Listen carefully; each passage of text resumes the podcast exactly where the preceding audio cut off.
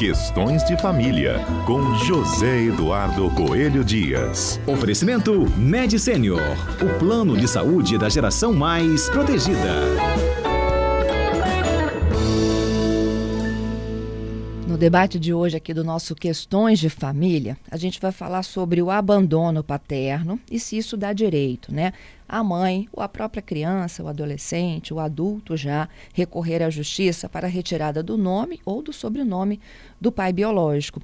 Zedu, bom dia para você. Bom dia, Fernanda. Bom dia aos nossos queridos ouvintes da Rádio CBN. Fernanda, eu vou pedir aqui para aumentar um pouquinho o meu retorno aqui, porque eu não estou ouvindo quase nada, tá? Estamos aumentando agora. E agora, em condições melhores?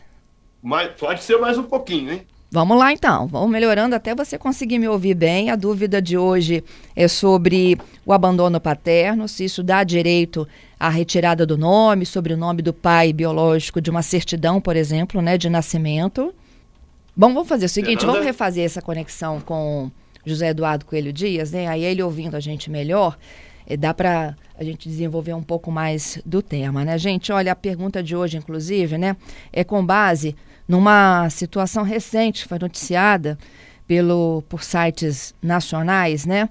E a situação era a seguinte: uma grávida, a, a, a mulher ficou grávida depois de alguns encontros com o pai da filha dela caçula, tá? É, ainda no, durante o período de descoberta da gravidez, ela teria ouvido aí do pai biológico que ele não tinha amor por aquela criança. É, chegou até a propor um exame de DNA para saber se de fato, né, ele era o pai. É, só que ele desistiu depois de conhecer a criança e acabou fazendo o registro. Só que conta essa mulher que depois desse registro ele nunca mais apareceu. E aí essa mulher se casou de novo, constituiu uma família e o novo marido dela sugeriu que a filha fosse adotada. E aí ela entrou em contato com o pai biológico pai biológico perguntando se havia algum impedimento disso. E ela conta aqui na reportagem, gente, que ele não demorou nem 10 minutos para responder o e-mail dizendo que não, que estava tudo liberado, né? E aí a gente fala de um, de um caso real que aconteceu no Brasil, é da Olivia, de 37 anos, de uma menina, mãe de uma menina hoje com 10, o que a justiça prevê, né, o que pode acontecer de fato em relação, em relação a situações semelhantes como essa. Informação de que nosso comentarista já voltou. Ex-Edu, nos ouve melhor? Agora, muito bem. E como é bom te ouvir, né, Fernanda? Ah, ouvir você, ouvir a tá Patrícia. Tá como assim que eu. Como assim que eu tenho que ouvir vocês baixinho? Não, não aceito, não. Agora tá tudo ótimo. Eu, enquanto a gente te Agora conectava tá novamente, tudo... Zedu, eu expliquei um Sim. pouquinho da situação da Olivia, né? O, o, caso que foi noticiado aí por um site interna eh, nacional a Olivia de 37 anos, da gravidez de uma menina que hoje está com 10, né? Que nunca teve muito apoio do pai biológico e o marido atual dela pediu para adotar a criança. Uhum. E aí a pergunta é: em caso desse abandono paterno, a mãe ou a própria criança, adolescente lá na frente, eles podem pedir a retirada do nome do pai dos documentos? Fernanda, olha só o que acontece. Nós temos é, é, como regra, né, a, imutabilidade do registro. Mas nós temos uma exceção quando a gente fala de uma adoção. Então, quando eu falo assim que o pai ou o padrasto resolveu fazer uma adoção da criança, é uma consequência direta da sentença de adoção é, que hum, que a, a, a, retirada, né, a, vamos dizer assim, uma efetivação, né, nós vamos fazer um outro registro civil para aquela pessoa. Quando a adoção é de um lado só, só do lado paterno ou só do lado materno, nós não precisamos tirar os dois nomes do registro, tiramos apenas aquele que não é mais considerado por lei o pai. Só que para isso acontecer, quando a pessoa tem um pai registral, o que, que é o pai registral? É aquele nomezinho que consta lá no registro civil. Quando a pessoa já tem, para que eu faça essa retirada, nós primeiro precisamos passar por um processo chamado destituição do poder familiar. Para que eu possa adotar uma criança, essa criança tem que estar sem o poder familiar. Então, o que me parece que aconteceu no caso foi uma tramitação, de certa forma, até normal e regular. Aí você pode perguntar assim, bom, mas o, o abandono é suficiente para destituir o poder familiar? Sim, Sim, o abandono é uma das causas de destituição, maus tratos, enfim, tudo aquilo que é incompatível de forma grave com o exercício da parentalidade pode ser utilizado como, como motivo para que a gente faça destituição do poder familiar da pessoa. E aí abre o caminho para a adoção, que aí vai permitir que aquele nome, né, que aquele registro ali, que está sem um, uma, uma é, sem um nome, né, vamos dizer assim, é, possa ser preenchido por alguém que realmente queira exercer aquela paternidade. Isso é comum, Zedor? Mais comum do que a gente imagina? É, infelizmente é. Infelizmente é. As estatísticas revelam que nós temos uma quantidade muito grande de pais que são meramente doadores de genes.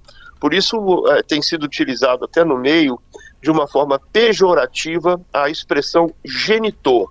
Toda vez que você vê numa rede social uma mulher se queixando, é, usando a expressão genitor, você pode estar tá, é, certa, Fernando, que, que ela está dizendo que aquela pessoa ali se colocou exclusivamente, na visão da, né, de quem faz esse tipo de comentário, se colocou exclusivamente na posição de doador de genes. E a gente sabe que a paternidade, a maternidade é muito mais do que isso, né, Fernanda? Exatamente. Uma simples célula não determina a paternidade. Nós temos no, no, no Brasil, na nossa Constituição, é, não de uma forma explícita, vamos deixar isso muito claro, porque senão daqui a pouco o nosso ouvinte vai lá procurar a expressão afetividade ou afeto na Constituição e não vai achar.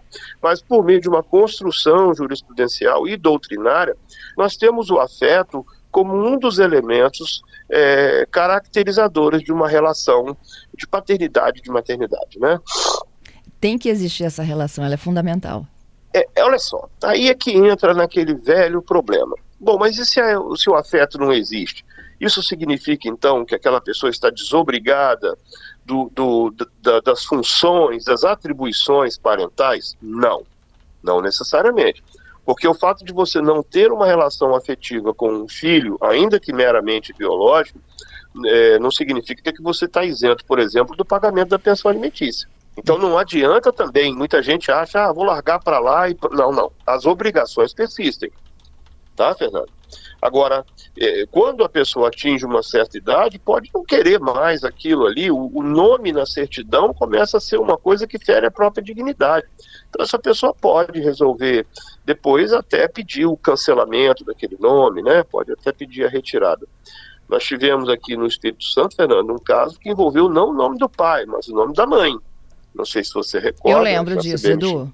A CBN chegou até a, a, a noticiar, né?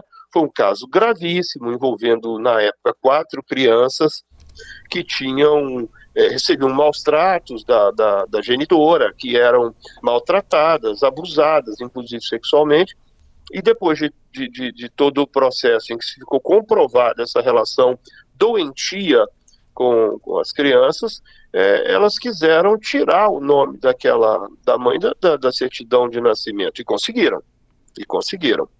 Né? Conseguiram tirar o nome da mãe por conta disso aí, né? Por quê? Porque o pai e mãe. Olha só, Fernanda, o, o, o, direito é uma forma de regular uh, o comportamento da própria sociedade. Então, ele se pauta como fundamento também no, no valor que a sociedade dá para determinadas normas, para determinadas instituições. Então, o, o, valor advém da cultura. A cultura é muito importante. E no nosso, no nosso país, pai e mãe estão associados a cuidados e proteção. E, o, e a lei de registro público é muito clara ao prever que um dos princípios que são norteadores da lei de registro público, é o mais importante, é o princípio da veracidade. Ou seja, só pode estar registrado num cartório aquilo que é verdade. Então, se o nome daquele pai ali não corresponde a um pai de verdade, ou se o nome daquela mãe não corresponde ao nome de uma mãe de verdade, por que, que nós vamos insistir com essa mentira? Tem que mudar mesmo o registro, sabe, Fernando? É isso, Zedu. Te agradeço, viu, pela participação, por iniciar essa semana aí com essas Já com um tema bem polêmico, né? Já levantou polêmica, isso aí. Até segunda que vem, hein? Se Deus assim nos permitir, estaremos de volta.